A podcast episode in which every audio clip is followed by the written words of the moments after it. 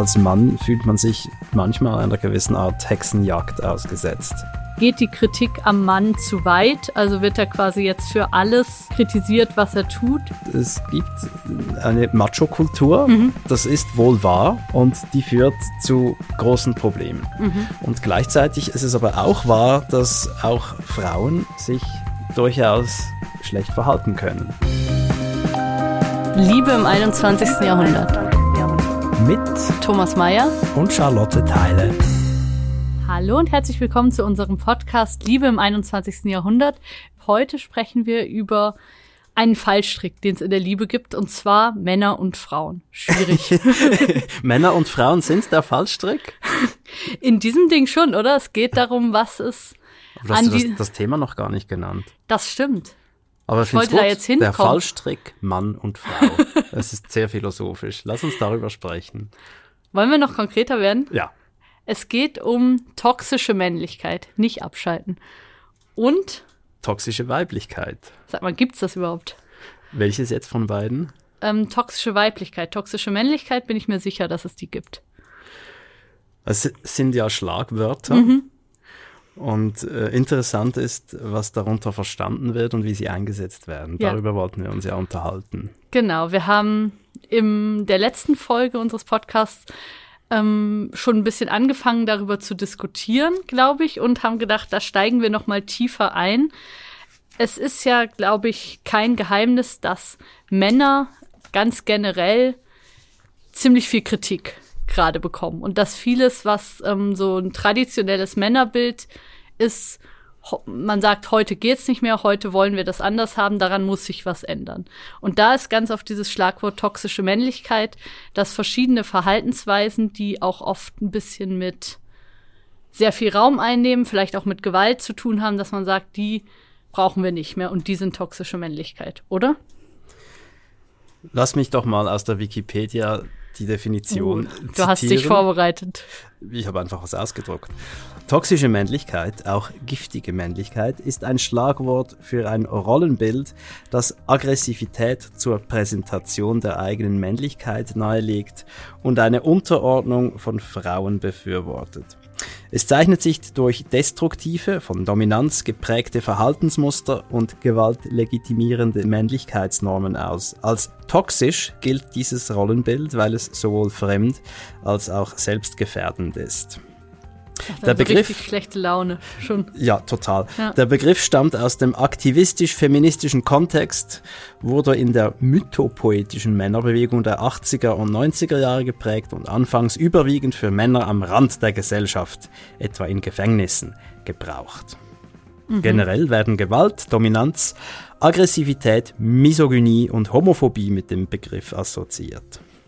Ja, so ein schö schöner schönes Gefühl, das da in einem ausgelöst wird, ja, so, wenn, du das, wenn du das so sagst. Aber eben, man kann sich auch richtig vorstellen, wie das erstmal so problematisiert wird, dass man sagt, eben so ganz in Randschichten, in Gefängnissen und so, da kommt das vor. Und dann irgendwann zu sagen, na, das ist schon was, was, glaube ich, sehr viele Männer ein Stück weit in sich tragen. Sagst du das? Ich glaube, das ist der Diskurs, in dem wir uns gerade befinden, dass man nicht sagt, okay, das sind irgendwie anderthalb Prozent Gewalttäter, die mit toxischer Männlichkeit zu kämpfen haben, sondern das ist schon was, was breit vorkommt. Also im Sinne von Männlichkeit kann generell toxisch sein. Ich weiß nicht, ob ich so sagen würde, weil das würde ja quasi sagen, mit Männlichkeit an sich ist schon was, was Falsches, Böses, Giftiges verbunden. Das, das würde ich das nicht sagen. Das wohnt ja dem Diskurs etwas inne, diese These. Ja, da, da würde ich, das würde ich nicht unterschreiben. Das finde ich nicht richtig. Aber ich glaube, dass die Sachen, die du gerade vorgelesen hast, dass die jetzt nicht nur bei Mördern und ähm, Gewaltkriminellen vorkommen, sondern durchaus auch bei sehr vielen Männern, die ja sonst ein ganz erfolgreiches Leben führen und auch ganz normal Partnerschaften und so weiter pflegen. Das glaube ich schon. Wie geht's dir, wenn du das vorliest, Thomas? Ja, du kannst dir vorstellen, dass ich mich nicht angesprochen fühle, Moment wir bereits in einem problematischen Bereich sind. Also 0% angesprochen fühlst? Ja. Okay. Tatsächlich. Ja. Äh, weder erlebe ich mich destruktiv noch dominant, noch gewaltlegitimierend, noch misogyn, noch aggressiv, noch homophob. Aber hast du es in deinem Männerleben nie erlebt, dass diese Anforderungen an einen Mann, die diese Sachen vielleicht auch mit sich tragen, dass die dich auch beeinflusst haben? Also so ein Indianer kennt keinen Schmerz und all diese Sachen, dass du oder dass du in der Schule gemerkt hast, hier ist man jetzt bei den Starken oder bei den Schwachen und ähm, entweder kriegt man aufs Maul oder man, man teilt aus. Also hast du diese Kategorien, ich kann mir nicht vorstellen, dass sie nie eine Rolle gespielt haben oder dass Doch, die nicht doch. dein Leben beeinflusst Natürlich, natürlich äh, bin ich in diesen Kategorien Ja. aufgewachsen oder außerhalb dieser Kategorien. haben. Ja, Denn ich war ja der kleinste, dünnste, bleichste und der mit der Brille. ja. Hast du Ähm, schon immer eine Brille gehabt? Seit ich sechs Jahre alt Okay, bin. das ist früh. Und ja. gebraucht hätte ich sie wohl schon früher. ja. Somit ähm, eben erlebe ich mich nicht so, aber das heißt da, das wollte ich vorhin noch anfügen, das heißt ja noch lange nicht, dass nicht trotzdem was vorhanden ist. Ähm, sei es nur schon im, im Gedankengut und der Sichtweise. Und du hast eingangs gesagt, dass, äh, wie, wie sagtest du es, Männer haben es schwierig in diesen Tagen oder nee? Oder werden in Frage gestellt. Ich glaube, das ist auf jeden Fall Es sind so. schwere Zeiten für Männer. Ich weiß nicht mehr, was du genau sagtest, aber es ist ja tatsächlich so, dass ähm, wir äh, unter scharfer Beobachtung stehen. Und diese scharfe Beobachtung ist ja ähm, begründet, sage ich jetzt mal. Das glaube ich auch. Kann aber ähm, bald mal zu scharf werden. Und ich ähm, habe es oft erlebt, dass allein die Tatsache, dass man ein Mann ist, das macht schon skeptisch. Also stellt einen unter Generalverdacht. Ja, Okay. also weil du ein Mann bist, siehst du gewisse Dinge so. Mach mal ein Beispiel. Äh, ich möchte jetzt nicht uninteger werden. Ich hätte eine wahnsinnig gute Geschichte, die kann ich nicht publizieren. Schade. Aber ja, wirklich schade. Sie wäre gut, aber das geht nicht, das wäre nicht anständig. Aber es, es ging genau um dieses Thema. Mir wurden Dinge unterstellt, in, in, in, äh, was, was, was meine Haltung anbelangt, was meine Absichten anbelangt, ähm, die so nicht gestimmt haben. Und derer ich mich aber auch nicht erwehren konnte. Es spielte keine Rolle mehr, was ich sagte. Die Meinung war gemacht, das Urteil böse. war gefällt. Okay, ja. Also eins kann ich vielleicht, vielleicht zitieren. Es ging darum, ähm, man hat mir unterstellt, ich wolle die Frau ähm, abhängig machen von mir. Oh. Das sei mein Motiv. Okay. Ähm, Das, das klingt relativ abgefuckt. Ja. Ja, also das, ich, ich glaube, das, das sowas sagt man nicht einfach so, Ja. sondern weil man. Äh, Also sie hat dir das unterstellt. Ja, ja. Okay. ja. Ja, wer denn sonst? ja vielleicht irgendwelche Dritten. nee, Okay. nee, nee, das Ja. war sie direkt. Ja. Und ähm, ich weiß nicht, wie sie jetzt die ganze Geschichte darlegen würde, aber Mhm. ich, soweit ich es versichern kann, kann ich versichern, dass nichts vorgefallen ist, was irgendwie Anlass gegeben hätte, ähm, sowas zu denken. Also du hast das Gefühl gehabt, du bist durch ein bestimmtes Schema oder so angeschaut worden, oder? Ja, also Okay. die Tatsache, dass ich ein Mann bin ähm, und die Tatsache, dass wir miteinander geschlafen haben, Mhm. hat dann zu dieser Überzeugung geführt, dass ich das nur mache, Um weil ich machen. wirklich wahnsinnig sinistre Absichten habe. Okay. Und ich kann mir vorstellen, dass man mir in diesem Zusammenhang toxische Männlichkeit vorgeworfen hätte oder Mhm. auch hat. Ja. Ähm, vielleicht nicht mit diesen Worten, aber schon Mhm. sehr explizit. Es ging wirklich um diese Dinge. Ähm, und es gab für mich keine Möglichkeit, mich da zu erklären oder darzulegen, dass das nicht so ist. Also weil du keinen Raum bekommen hast zu Nö. sprechen, oder? Okay. Nee, es war wirklich ein, ein Schauprozess. Ja. Ja, das klingt unangenehm. Es war sehr unangenehm, Ja. zumal ich wirklich interessiert war und, und das Mhm. als sehr schmerzhaft und auch traumatisierend erlebt habe. ja. dass das quasi aus dem Nichts und dann auch noch im Bett, also wenn man nackt ist, Mhm. ist man ja auch im übertragenen Sinne Okay. nackt. Ja, das ist, das äußerst ist eine verletzlich. Situation. Ja. Ähm, also es war wirklich tatsächlich sehr unangenehm, vor allem hat es mich auch total überrascht. Und es war nicht das einzige Mal. Also ich habe einige Male wurden mir Vorwürfe gemacht, die nur durch mein Geschlecht begründet waren Mhm. und nicht durch mein Verhalten.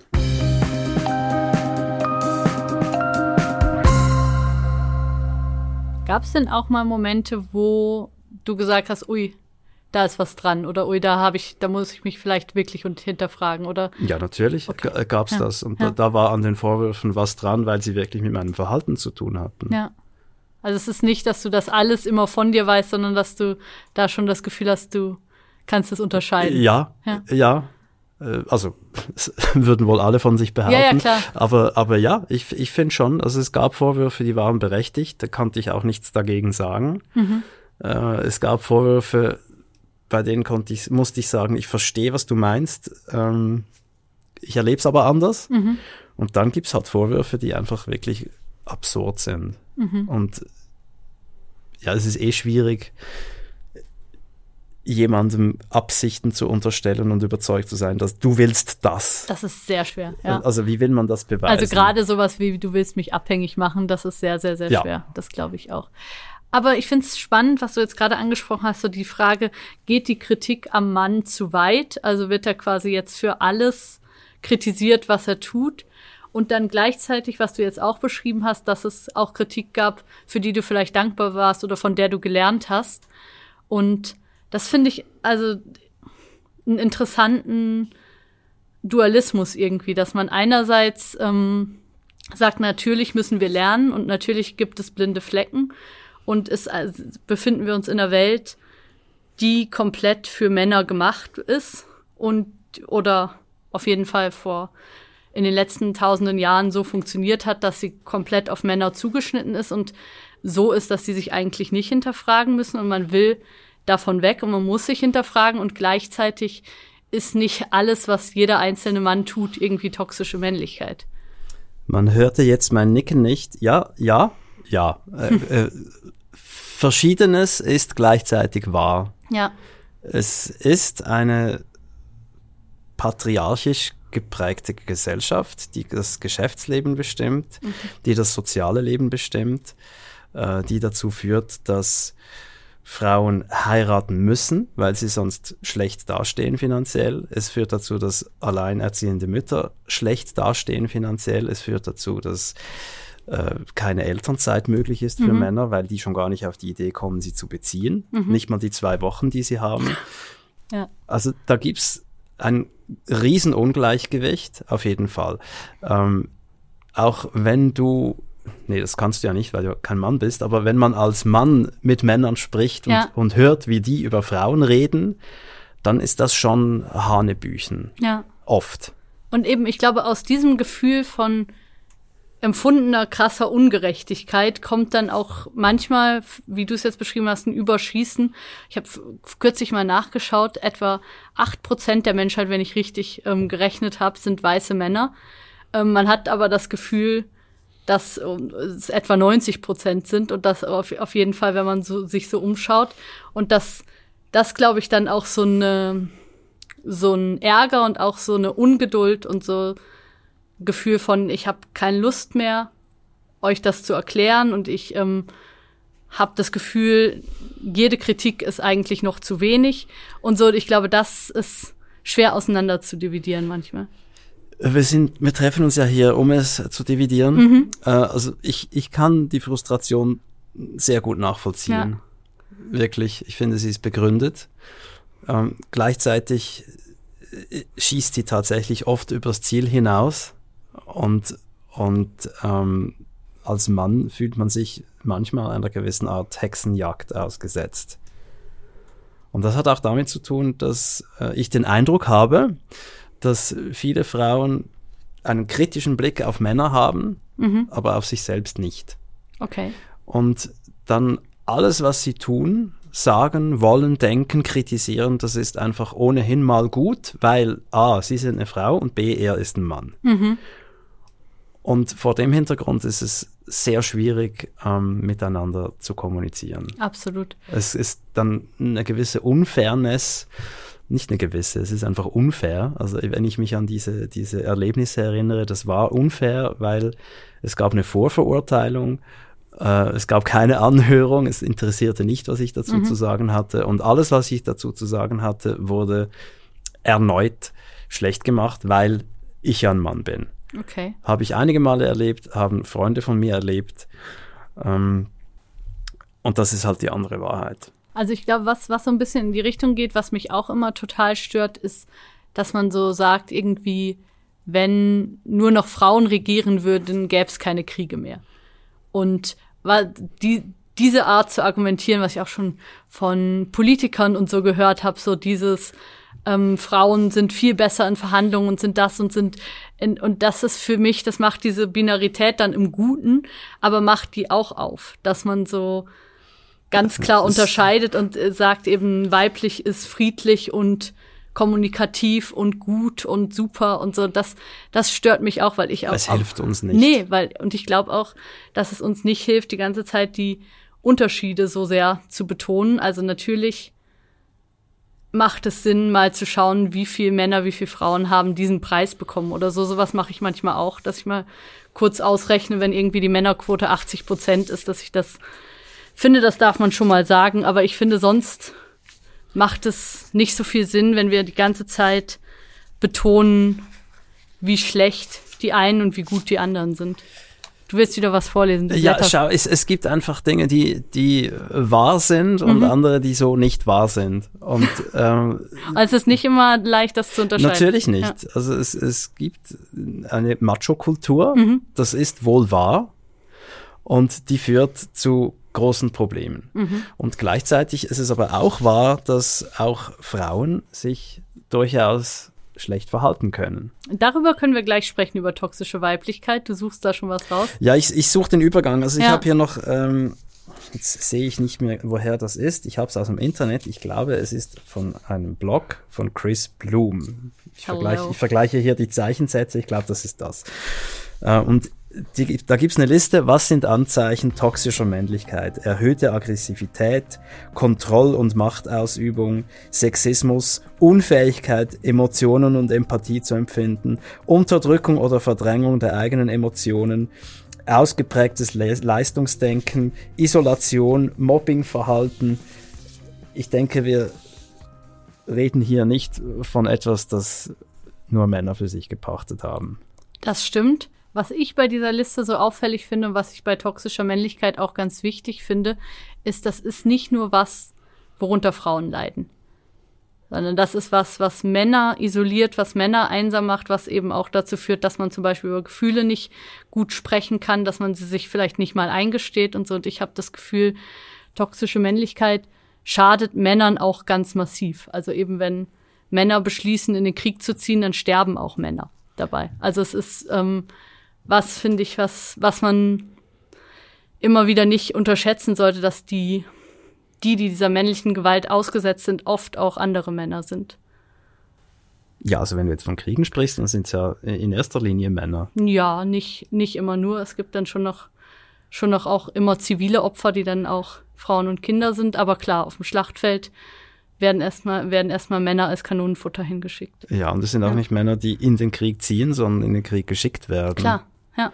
Und das gehört ja auch zu dem Thema. Aber ich finde äh, interessant, dass wir eben das äh, eine Trennlinie machen zwischen den Geschlechtern, ähm, wo sie vermutlich woanders gezogen werden müsste. Also was jetzt zum Beispiel Mobbing angeht oder so. Ja, oder auch eben äh, Kontroll- und Machtausübung. Ja. Ist für dich kein männliches Thema. Nein. Ja. Warum auch? Warum ist, äh, das finde ich spannend. Sag doch mal, warum das für dich ein geschlechtsübergreifendes Thema ist weil Männer Kontrolle ausüben über andere Menschen und weil Frauen das auch tun. Aber tun sie es nicht mit unterschiedlichen Mechanismen? Äh, ja, natürlich. Ja. Männer neigen eher zu einer, einer ich sage jetzt mal, aggressiveren Form mhm. äh, der Ausübung und Frauen vielleicht zu einer etwas subtileren. Mhm. Also wenn du beobachtest, wie verhalten sich Menschen nach einer Trennung, mhm. die Kinder haben, ja. dann ist es nicht so, dass hauptsächlich Männer sich schlecht verhalten, sondern es gibt alles. Mhm. Und Frauen werden eher perfid und, und Männer halt eher laut oder saufen oder entziehen sich. Auch Männer werden perfid. Schon, aber ja. dieses, du kannst es das Kind nicht sehen, weil es dich nicht sehen will, Ding. Ja. Das ist etwas, was dann von Müttern das kommt. Ist, das ist was Spezifisches, das stimmt. Aber auch da gibt es einen Geschlechterbias, der manchmal nicht so positiv ist für Frauen. Und zwar ähm, hat mir meine befreundete Juristin gesagt, ganz interessant, was Mord angeht. Ähm, ist es quasi immer so, Frauen, die jemanden umbringen, werden eigentlich immer wegen Mord verurteilt, weil sie selten jemanden totschlagen können und die ganzen Kategorien wie Totschlag und so für sie nicht gelten und wenn du jemanden vergiftest, ist das immer Mord, weil es quasi das Einzige ist, was du machen kannst. Also das ist, ähm, finde ich, ist schon auch interessant zu sagen, Frauen sind immer hinterlistig oder so. Ich glaube, es ist halt auch häufig müssen sie müssen sie sich das, was dabei denken und müssen sie andere Strategien anwenden als Schreien und Schlagen. Das weißt du ja vielleicht als Kleinster und Dünnster in der Klasse auch, dass man, wenn man nicht reinschlagen kann, andere Strategien braucht, um sich zu behaupten. Das heißt aber nicht, dass man manipulativ und perfid ist. Das ist richtig. Ähm, vielleicht wollen wir noch kurz die, die, juristische Unterscheidung zwischen Mord und Totschlag etwas äh, vertiefen. Ja, gerne. Damit das allen klar ist. Ja. Also Mord ist ja, äh, da wird ja die, die Heimtücke. Genau. Wird ja. Äh, und der Plan. Verurteilt. Ja. Und das Planen. Also, ja. dass du wirklich, du willst jemanden umbringen und planst das und führst es durch und deswegen mhm. wird das auch härter bestraft als ein Totschlag der aus dem Affekt heraus geschieht. Ja, aber bei Totschlag äh, gibt es auch häufig, gerade so bei häuslicher Gewalt gibt es das, auch dass das tausendmal angekündigt wurde und dass man sagt, also wenn man, wenn man 150 Mal auf den Kopf schlägt, dann ist das nicht, ist das auch ein Plan. Also ist das auch nicht einfach passiert und ui, auf einmal war da ganz viel Blut, sondern das, ähm, also da gibt es auch so ein bisschen so ein Bias, der eher nicht zum Vorteil von Frauen ist. Ja, kein Bias ist ja. zum Vorteil von irgendjemandem. Ja. Wir tun uns alle keinen Gefallen mit diesen, mit diesen Einschränkungen und, und Ideen. Aber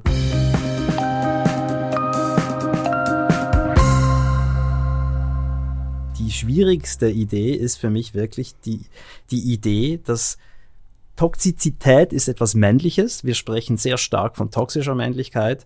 Und wenn wir dann von toxischer Weiblichkeit sprechen, dann definieren wir die ganz anders. Ja, das finde ich auch problematisch. Da habe ich mich jetzt auch ähm, für diese Folge so ein bisschen eingelesen und fand es total irritierend, dass toxische Weiblichkeit eben sowas wie Machtmissbrauch, Kontrolle, jemand irgendwie manipulieren überhaupt nicht drin hat, sondern eigentlich nur also keine Gewalt generell. Genau, es, sondern es ist, Gewalt ist nicht enthalten. Genau, toxische Weiblichkeit, so wie ich es jetzt gehört und gelesen habe, ist quasi nur, dass man sich mit anderen Frauen vergleicht, sich abwertet, ähm, irgendwie, ja, so einen schlechten inneren Dialog hat, wo man sich irgendwie sagt, du, du kannst nichts, du bist nichts, du bist fett, du bist hässlich, so diese Sachen, dass das toxische Weiblichkeit ist, aber ähm, dass es das natürlich auch in der gewalttätigen Form und nach außen gerichtet gibt, ähm, das finde ich, finde ich total irritierend, dass das nicht vorkommt.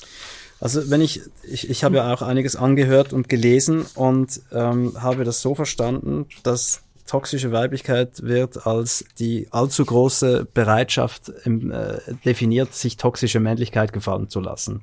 Ein übertriebenes Opferbewusstsein auch etwas gegen Frauen gerichtetes. Genau. Die toxische Männlichkeit ist ja schon gegen Frauen gerichtet, die Unter toxische anderem. Weiblichkeit aber auch, nämlich gegen sich selbst. Gegen sich selbst und vielleicht auch gegen andere Frauen. Also das vielleicht auch so dieses, dass man dann irgendwie so Slut-Shaming oder sowas mit übernimmt. Ich weiß nicht, ob das auch zu toxischer Weiblichkeit zählt. Ich habe es nicht gelesen. Also ich habe nur sehr empathische Artikel über toxische Weiblichkeit ge gelesen, wo es eben so heißt, wie schaffen das die anderen, warum bin ich nie, warum sind meine Kinder nicht immer sauber und toll angezogen und warum ist nicht meine Wohnung Instagram tauglich und so, also nur diese Sachen, aber was ja auch ein Problem ist. Also ist wir wollen das hier nicht kleinreden. Ja, total. Gewiss, und, aber wenn es um die Definition geht, dann sind das zwei verschiedene ja, Dinge. Ja, und es gibt das ja. Also es gibt doch weibliche Gewalt gibt es durchaus. Ja. Hier schreibt Joachim Kleen mhm. zu, äh, auf einer Website, in der die toxische Weiblichkeit diskutiert wird. Er sagt, er, sei, er arbeitet seit über 20 Jahren als Familientherapeut und er behauptet, dass ihm das einen gewissen Einblick in destruktive und toxische Verhaltensweisen von Männern und Frauen erlaube.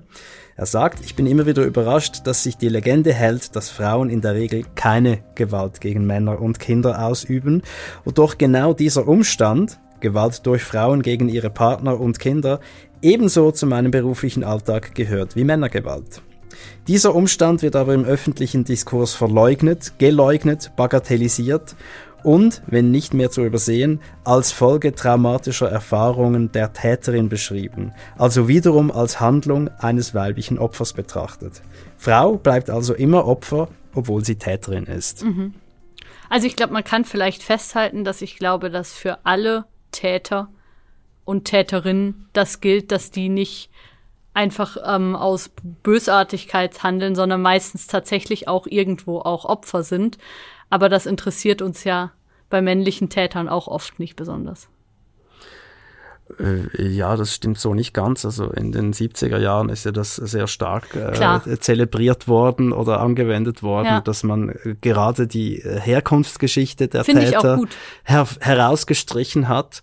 Und das ist ja auch richtig. Ich finde das auch richtig. Also ich finde es auch richtig, dass man eben versucht, das irgendwie in einem biografischen Zusammenhang zu sehen und nicht einfach Menschen zu Monstern zu machen. Also grundsätzlich finde ich das, das ist gut. auf jeden Fall äh, ja. sehr gut. Aber was er hier beschreibt, ist, ist ja auch eine Tatsache, nämlich Gewalt wird von allen ausgeübt. Wenn wir an häusliche Gewalt mhm. denken, dann sehen wir die Männerfaust ins Frauengesicht. Absolut. Was wir aber nicht sehen, ist der abwertende Spruch der Frau gegenüber dem Mann oder den Kindern.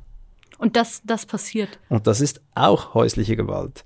Und Voll. das ist jetzt sehr subjektiv, aber wenn ich in meine eigene Vergangenheit schaue und in jene meiner, meiner Freundinnen und Freunde. Ich habe nie von aggressiver männlicher Gewalt gehört. Nie.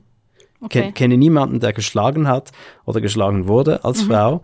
Ich kenne aber unzählige Männer, die sich schreckliche Dinge haben anhören lassen müssen von ihren Partnerinnen und Ex-Partnerinnen. Mhm. Also ich kann jetzt aus dem Breakup-Podcast von vielleicht 60 Trennungsgeschichten erzählen. Ich kenne auch nicht krasse körperliche Gewalt, aber ich kenne auf jeden Fall männliche Gewalt und weibliche Gewalt, die da beschrieben wurde. Und was mir sehr aufgefallen ist und was, glaube ich, auch ein bisschen in das reinspielt, worüber wir gerade sprechen, ist, dass Männer das nicht erzählen wollen. Also Männern, denen Gewalt in ihrer Beziehung angetan wurde, die wollen darüber nicht sprechen. Also die haben mir das manchmal erzählt, wenn das Mikrofon aus war.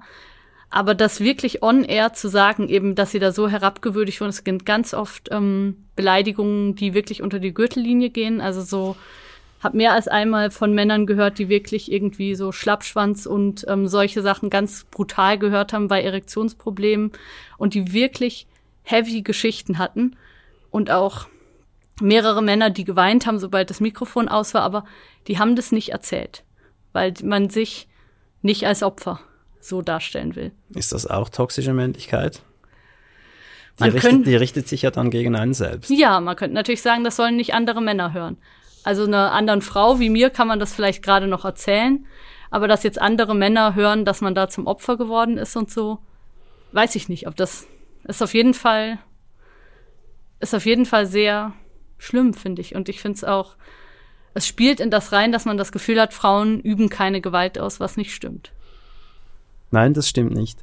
Und ich finde es, wie gesagt, problematisch, dass wir von häuslicher Gewalt sprechen und an Männer denken, dass mhm. wir so stark von toxischer Männlichkeit sprechen und wenn wir glauben, toxische Weiblichkeit müsse auch noch erwähnt werden, das dann ganz anders definieren, gewaltlos. Mhm. Und ich würde mir wünschen, ich wünsche mir, dass wir das ungeachtet von den Geschlechtern diskutieren, sondern uns stattdessen fragen, was läuft hier denn schief?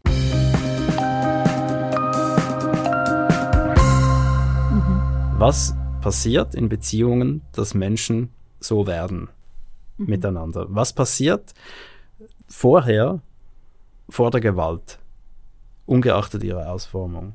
Was sind die Voraussetzungen, damit es so weit kommt? Spannende Frage. Ich glaube häufig, dass man irgendwie den Respekt vorm anderen verliert. Aber wie, wie das dazu kommt, finde ich, ist, ist schwer zu sagen. Aber ich glaube, das ist, das ist häufig der, der, dieser schleichende Prozess, dass der Respekt immer mehr abnimmt vor der anderen Person. Oder vielleicht auch gegenseitig. Es gibt ja auch viele Beziehungen, wo gegenseitig Gewalt ausgeübt wird. In all ihren mannigfaltigen Formen. Wir müssen wirklich immer wieder betonen, Gewalt ist nicht nur Zuschlagen mit der Faust. Ja, das ist klar. Oder der Handtasche. Ja. Es ist ja übrigens auch so. Verbale Gewalt ist etwas, was komplett unterschätzt wird. Ja. Es wird so stark verbale Gewalt angewendet, man braucht nur mal in die Ikea zu gehen. und ja. zuzuhören, wie Eltern mit ihren Kindern sprechen. Ja, ja generell in der IKEA wird viel verbale Gewalt angewendet. Einfach äh, den Sound um sich herum. Ja. ja. Ja, und auch all die faulen Sprüche, die mhm. Kommentare über, über den anderen Körper, mhm. die Witze, die nicht so gemeint sind und alles. All ja, das, das ist alles das Gewalt. ist alles Gewalt, das finde ich auch. Und du sagst, dass äh, die Voraussetzung dafür der Verlust des, des Respekts sei. Ich glaube, der Respekt geht sehr schnell verloren, wenn Menschen in einer Situation stecken, in, in der sie sich nicht wohlfühlen und in der sie sich machtlos fühlen. Mhm. Ich glaube, das ist die Voraussetzung dafür, dass es so weit kommen kann. Dass man einfach grundsätzlich unwohl ist und ja, dann den Ausweglosigkeit. Anderen, den anderen zum Grund des Übels macht und dann. Ja, und die Schuld zuweist. Und da möchte ich an mein Lieblingsthema anknüpfen. ich sehe, dass Menschen in Familiensituationen sind, die ihnen und ihren Kindern längst nicht mehr gut tun, die ihnen vermutlich noch gar nie entsprochen haben. Mhm. Wir alle eifern dem ja nach. Wir alle probieren es zumindest mal. Das klassische Modell mit dem Zusammenwohnen mhm. und später auch mit dem Nachwuchs, das, das, das gilt als das Ideal. Wenn du das geschafft hast, dann bist du auf der höchsten Stufe. Das ist die Königsdisziplin. Aber die Frage, passt das überhaupt zu mir? Fühle ich mich in diesem Setting wohl oder wären zwei Wohnungen besser für uns? Wären keine Kinder besser für uns? All diese Fragen, die die haben gar keinen rechten Raum und dann sind aber Fakten geschaffen und dann bist du aufgefordert, dich darin wohlzufühlen und darin zu funktionieren und viele scheitern aber.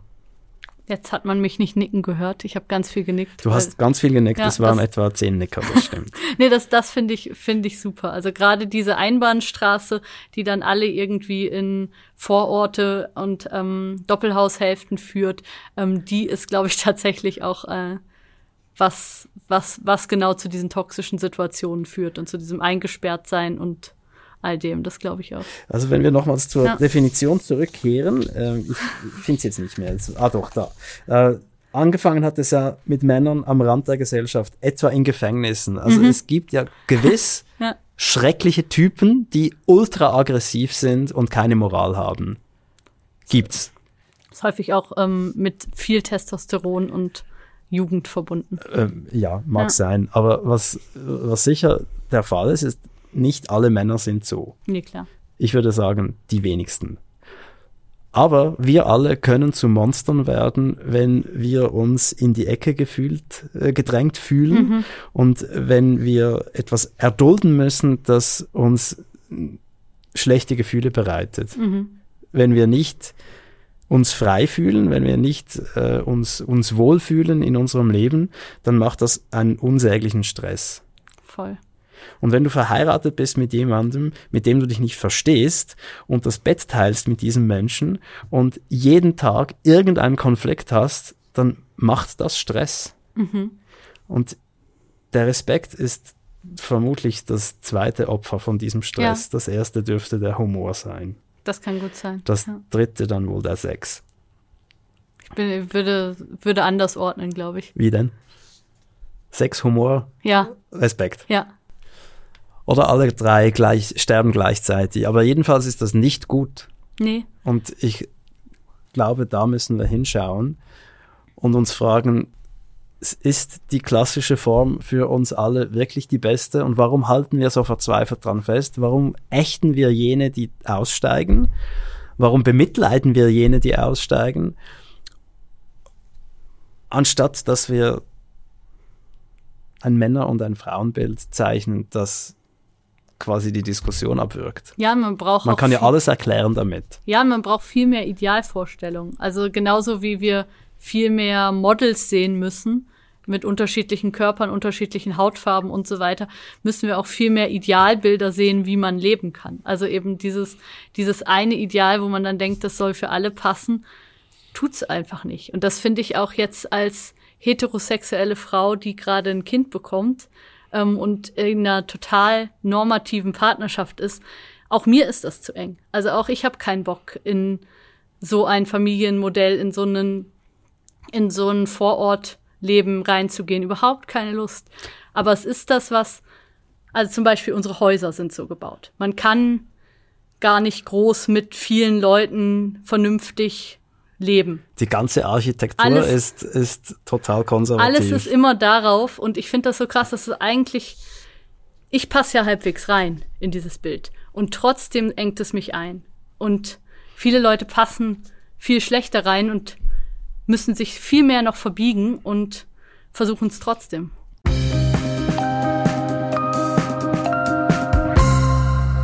Verrate mir, liebste Charlotte, was tust du denn jetzt? Das Kind ist ja noch nicht da. Nee, das ist nicht da. was tust du denn jetzt, um möglichen Stress zu vermeiden?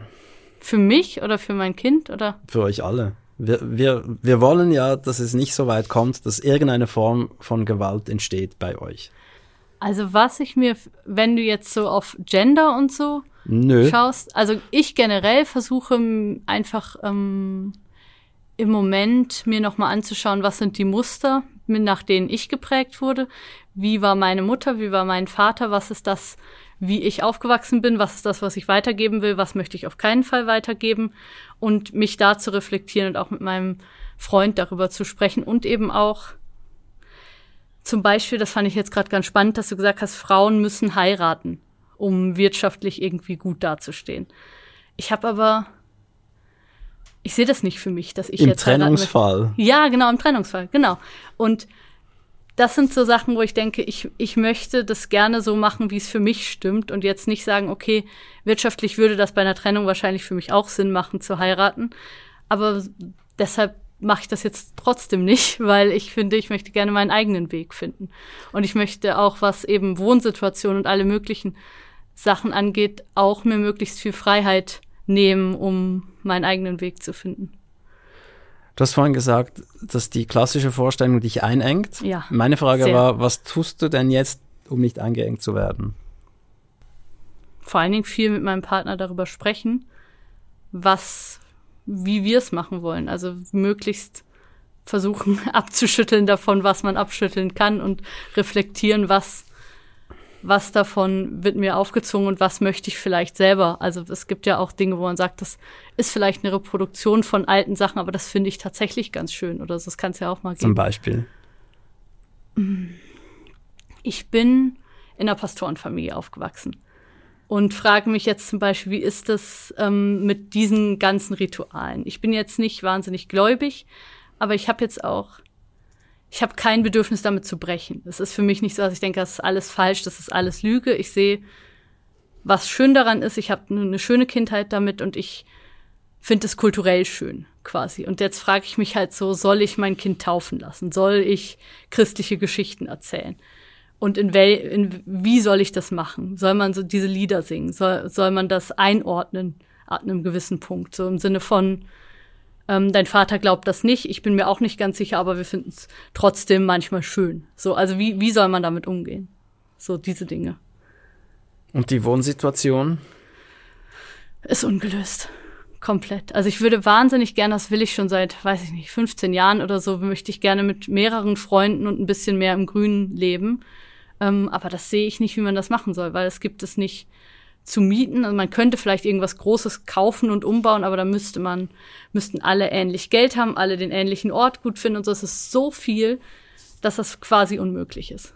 Sind wir also machtlos? Sind wir dem, dem klassischen Modell ausgeliefert? Ich fühle mich manchmal ein bisschen. Weil ja. es wird dann weiter munter für Familien und wirklich alleinstehende Singles gebaut. Aber ja. zum Beispiel nicht für Patchwork-Familien, nee. die deutlich mehr Zimmer brauchen.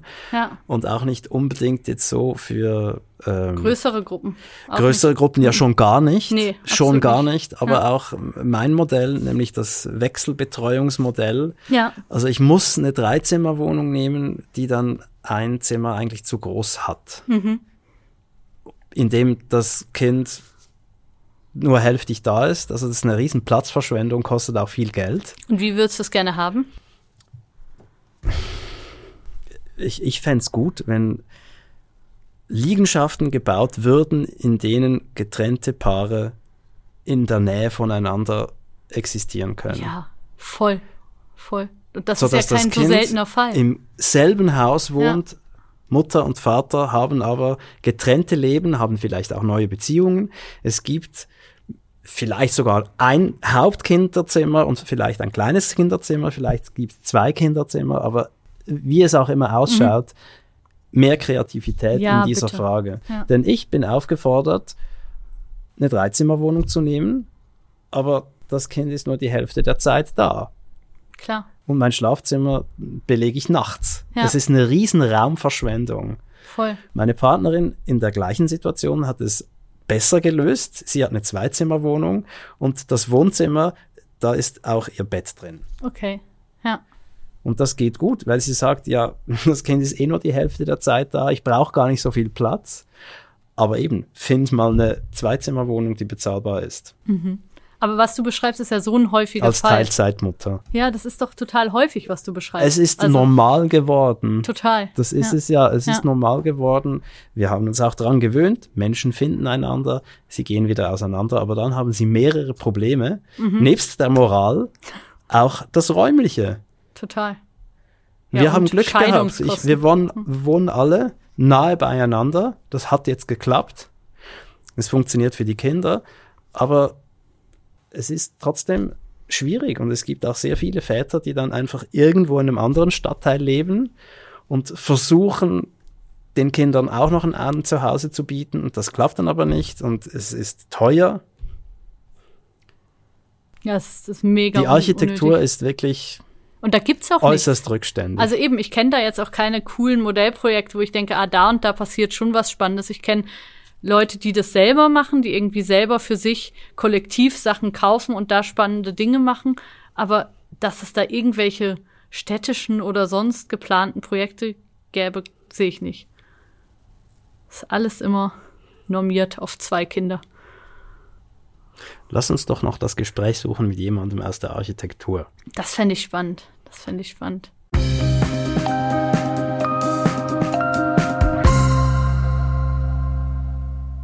Ich sitze hier mit Tino Schlinzig im Wohnforum der ETH Zürich. Das Wohnforum ist eine Forschungsstätte, wo man sich über Architektur und Wohnen und Soziologie und weitere Disziplinen unterhält.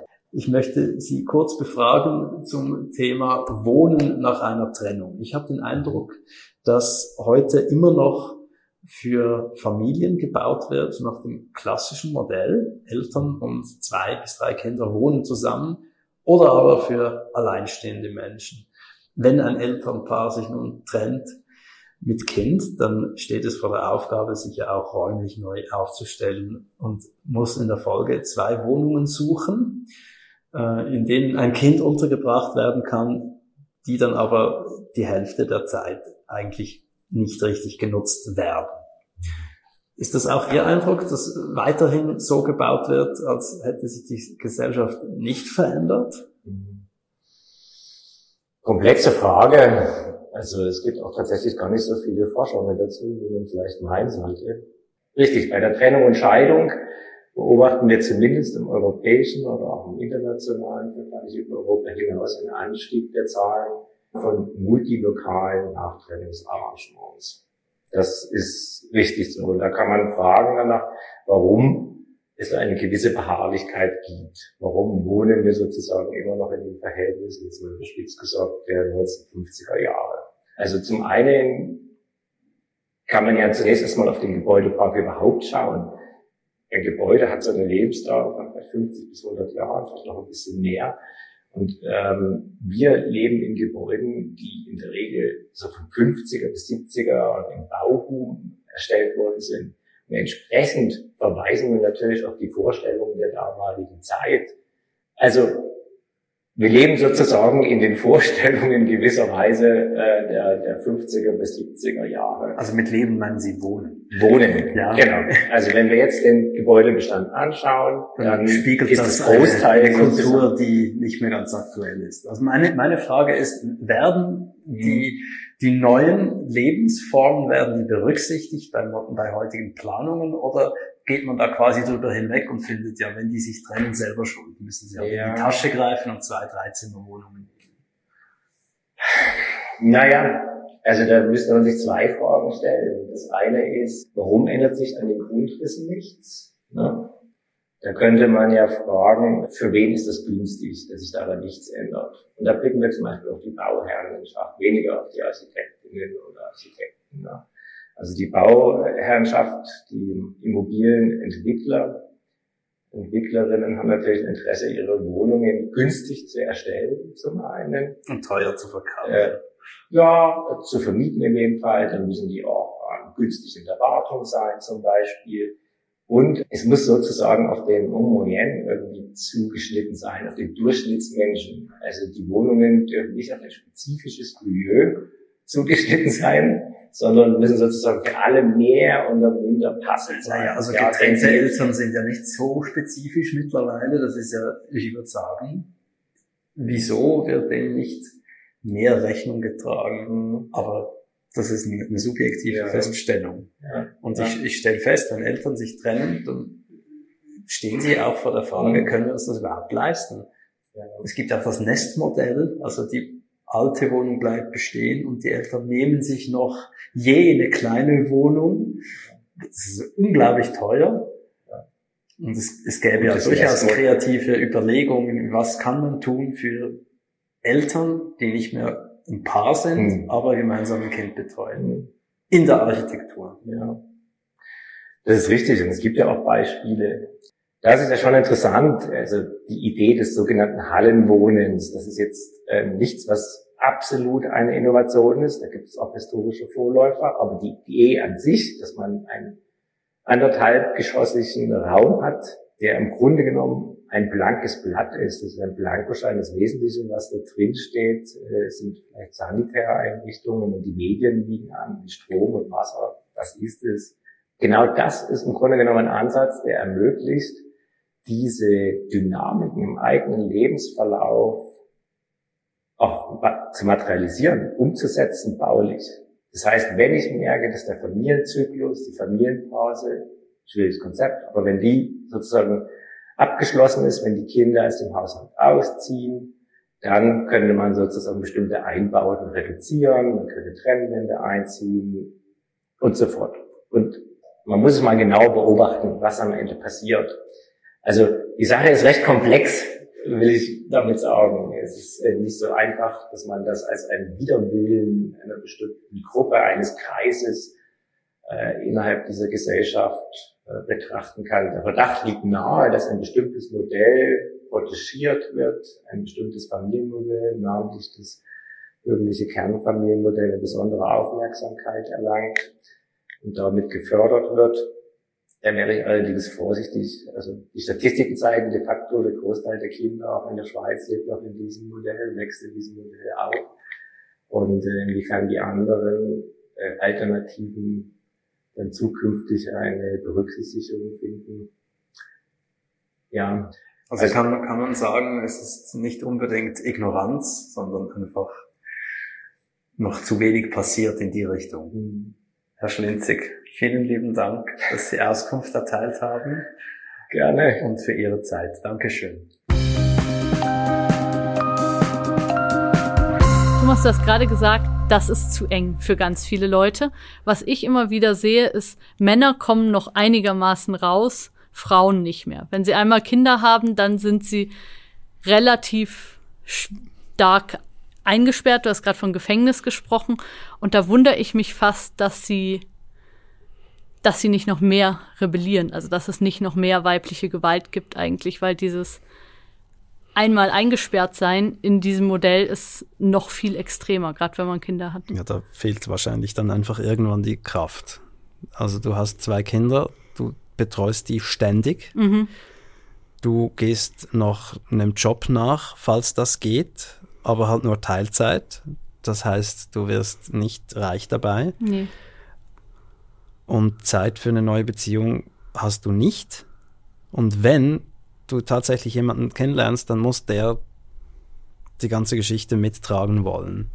Also der muss das dann sich wirklich voll darauf einlassen, dass ihr dann praktisch nie Zeit zu zweit habt. Mhm. Und dass es nicht seine Kinder sind. Und dass es nicht seine ja. Kinder sind. Das ist super unfair. Das ist die Kehrseite äh, der ganzen Geschichte. Also der Mann, der Vater, hat dann halt irgendwo irgendwie ein neues Leben, Mhm. kann sich da rausnehmen, bezahlt halt was dafür, aber die Mutter sitzt dann da. Ja. Das ist so. Es gibt ja auch nicht viele Mütter, die ihre Familien zurücklassen. Also gibt es, aber das ist wirklich sehr selten. Ja, meistens ist es umgekehrt. Also man hat es ein bisschen leichter als Mann, aus dem auszubrechen. Sofern man das will, ist es von Vorteil, Ja, ein Mann zu sein. ja. Mit, Ich hab, de mit dem Wunsch. ja, mit dem Wunsch. Ich habe noch eine Frage an dich, Thomas. Du hast ja einen Sohn. Ja, Und ich, einen tollen. ich habe Fotos gesehen, ich glaube, das stimmt. Ich bekomme ja auch einen Sohn. Wie machst du das, dass dein Sohn kein toxischer Mann wird irgendwann? Das ist eine sehr gute Frage. Ähm, und anknüpfend an den Wunsch, dass wir das vom Geschlecht loslösen, wäre die Frage, wie vermeide ich das oder wie helfe ich meinem Sohn, dass er es vermeiden kann, in Situationen zu kommen, in denen er sich toxisch verhält oder in denen toxisch mit ihm umgegangen wird. Kann ich mitgehen? Und da, glaube ich, geht es sehr stark um, um Selbstachtung. Was will ich? Was tut mir gut? Was tut mir nicht gut? Und was mache ich, wenn etwas mir nicht gut tut? Und was mache ich, um die Dinge, die mir gut tun, um denen den nötigen Raum zu geben?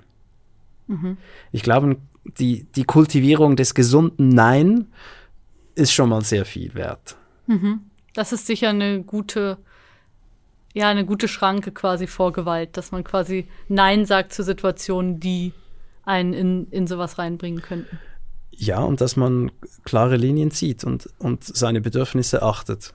Und, und wenn du mich fragst, was ich tue, äh, also was ich tun werde, ist mir gute Antworten auf diese Frage überlegen.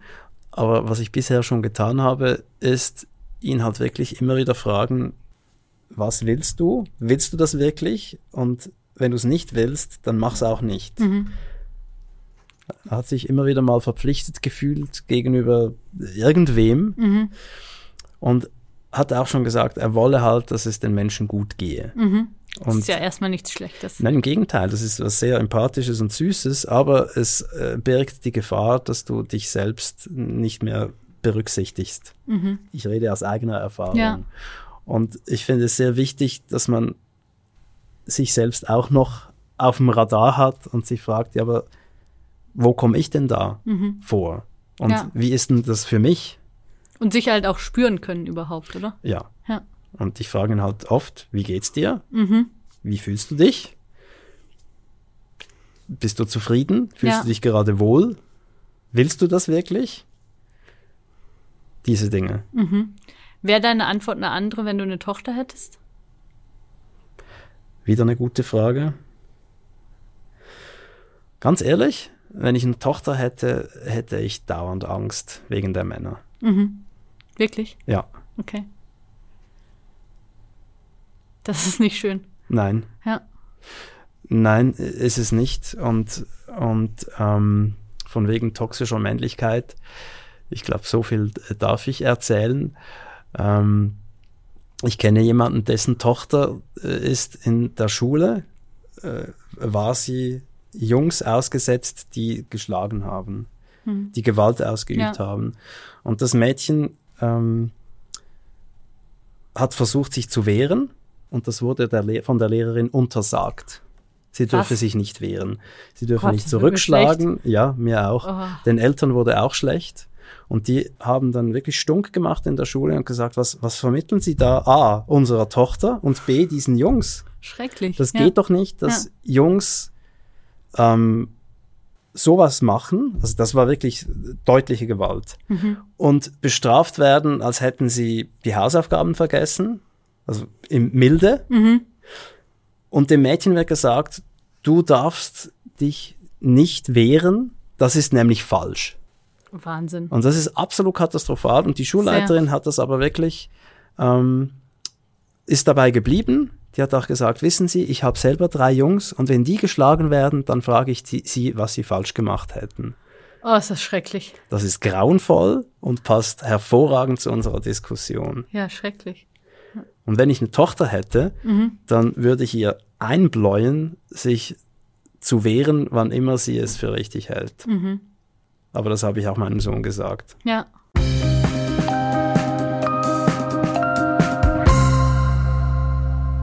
Ich merke tatsächlich jetzt, ich weiß noch nicht so lange, dass das ein Junge wird bei mir. Und ich merke tatsächlich, dass ich so ein bisschen sorgloser, in Anführungszeichen, bin so ein bisschen so, ah, dem geht's schon gut. Ah, der wird das schon machen. So, das merke ich ein bisschen und natürlich am Anfang der Schwangerschaft ist man auch besorgter. Aber ich hatte das Gefühl, als ich, ich hatte eher gedacht, ich würde ein Mädchen bekommen, dass ich da noch mehr dachte, oh Gott, das arme Kleine, das muss ich beschützen und so.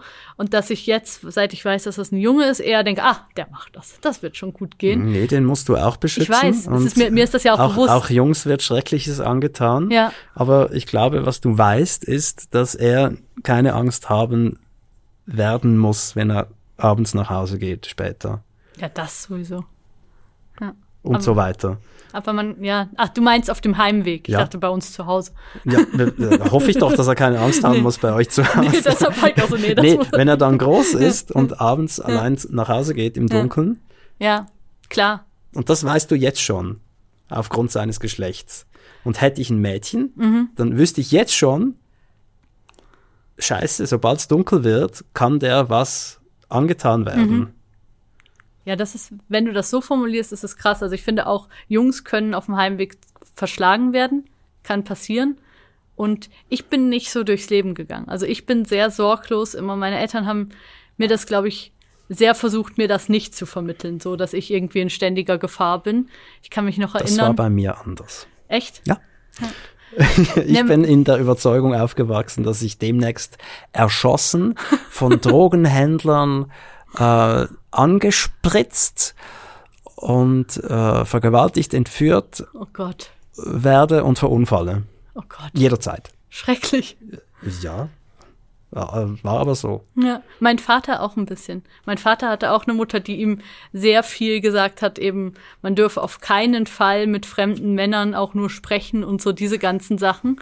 Und er hat mir das bewusst nicht gesagt, was dann dazu geführt hat, wenn irgendwie ein Auto gehalten hat und jemand nach dem Weg gefragt hat. Alle Kinder sind weggerannt, weil alle das natürlich gehört haben und ich bin hingegangen und habe irgendwie den Weg erklärt. Und meine Eltern haben sich da, glaube ich, sehr viel Mühe gegeben, diese Ängste, die sie wahrscheinlich auch hatten, nicht so sehr auf uns zu projizieren. Mal schauen, was das gibt. Aber du hast recht, man muss Jungs auch beschützen und ich weiß das auch. Also das ist, das ist schon klar. Und ich will ja auch nicht ihm irgendwie Härte oder du machst, du musst alles alleine schaffen oder sowas beibringen. Sondern? Ja, auch, dass man, dass man weich sein darf und dass man weinen darf und dass man zu seinen Gefühlen stehen darf, auch wenn die irgendwie einem peinlich vorkommen oder die andere Leute sowas nicht formulieren oder so. Ich sag meinem Sohn jeweils, deine Gefühle sind richtig. Kommt es an bei ihm? Ja, mittlerweile schon ziemlich klar. Das ist ja was, wo wir auch als Erwachsene oft Mühe haben, vor allem wenn andere uns sagen, du irrst mit deinen Gefühlen, du spinnst, du übertreibst, Ja, aber die Gefühle spinnen ja eben nicht. absolut. Das finde ich, finde ich eine gut, einen guten Satz, den du deinem Sohn sagst.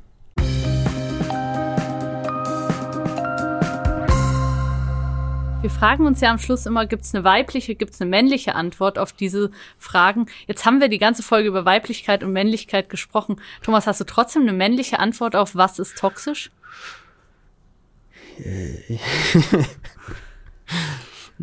Nein, ich habe keine Antwort, keine männliche Antwort auf was ist toxisch. Ich habe eine menschliche Antwort auf was ist toxisch. Und ich glaube, toxisch ist, wenn man nicht mehr bei sich ist. Es gibt ja immer so dieses Bild von Teenagern, die eigentlich in derselben Scheiße gerade stecken, ganz egal ob Jungs oder Mädchen, und dann dieses Bild von Jungen schlagen um sich und Mädchen ritzen sich die Arme. Und das ist, glaube ich, so ein bisschen das, was hinter diesem toxische Weiblichkeit, toxische Männlichkeit, so wie wir es jetzt als in, besprochen haben, wie es so traditionell ausgelegt wird, steht. Aber ich glaube, toxische Weiblichkeit oder was ist toxisch, eine weibliche Antwort darauf? Ähm Ja, ich finde nicht, dass Manipulation oder auch Tränen als Waffe einsetzen oder so. Ich finde, das ist, das ist für mich nicht was Weibliches, sondern das ist was Verzweifeltes und was von einem Menschen, der nicht mehr weiter weiß, der sich in die Enge gedrängt fühlt. Aber zu sagen, das ist jetzt weiblich, finde ich eigentlich nicht. Also es geht mir wie dir, es gibt da nur menschliche Antworten drauf. Sehr spannend, Thomas. Fand ich sehr interessant. Charlotte, ich danke dir für den Austausch. Voll. Wir Es- haben ein neues Thema vorbereitet. Wir haben ein neues- knuspriges. Ja, genau. Ich überlasse die Ankündigung dir.